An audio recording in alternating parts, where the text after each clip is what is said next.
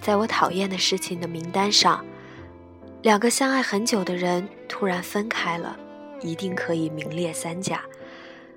偏偏大多数人还要宣称说：“祝你幸福，祝你找到一个比我更好的人。”明明在电脑屏幕后面哭得说不出话，却还要拼尽全力装出洒脱的样子，真是让人既想笑他们的幼稚的造作，又免不了为了他们心疼。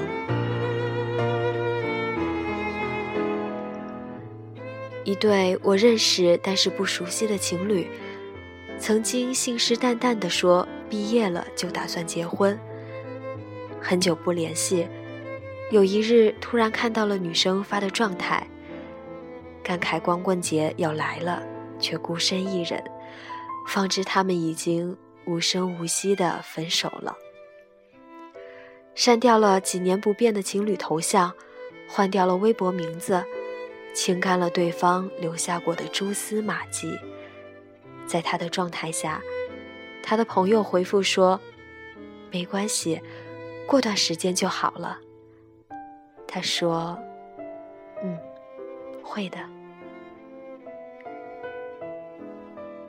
如果世界上有一种最简单的职业，那一定是朋友失恋时的心理医生。任何人都可以随随便便开出时间这张万能药方。我们都觉得万能的热水是个笑话，而殊不知，万能的时间也是如此。”几年前，失恋三十三天大热的时候，有人说黄小仙爱陆然爱了七年，但是忘了他只用了三十三天。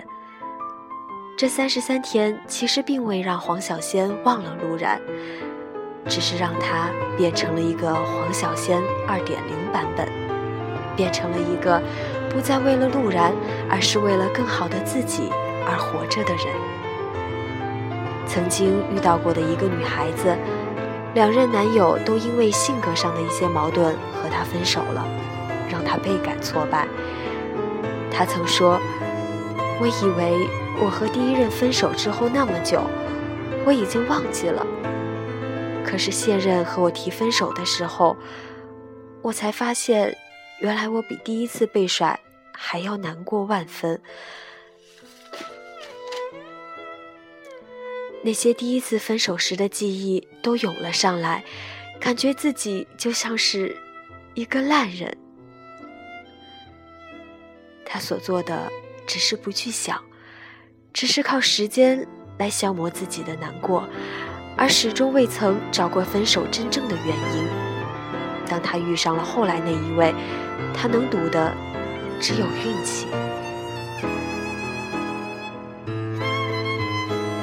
任何一段失恋后孤独的时光，如果没有让你长大，那你就浪费了那些辗转反侧的夜晚，难熬窒息的情绪给你带来的苦难。当有一天你再度面临相同的境况，你只会变得越发的糟糕。时间并不能拯救那个难过的你，可以拯救你的只有你自己。时间所做的不过是让你麻木，让你习惯，但是无法让你放下。有些事，如是可以想通，一秒就是所有；有些事，一生想不通，一生已是禁锢。你真正需要的，是在时间里学会长大。去得到一种自我治愈的能力，而这一切与光阴的长短无关。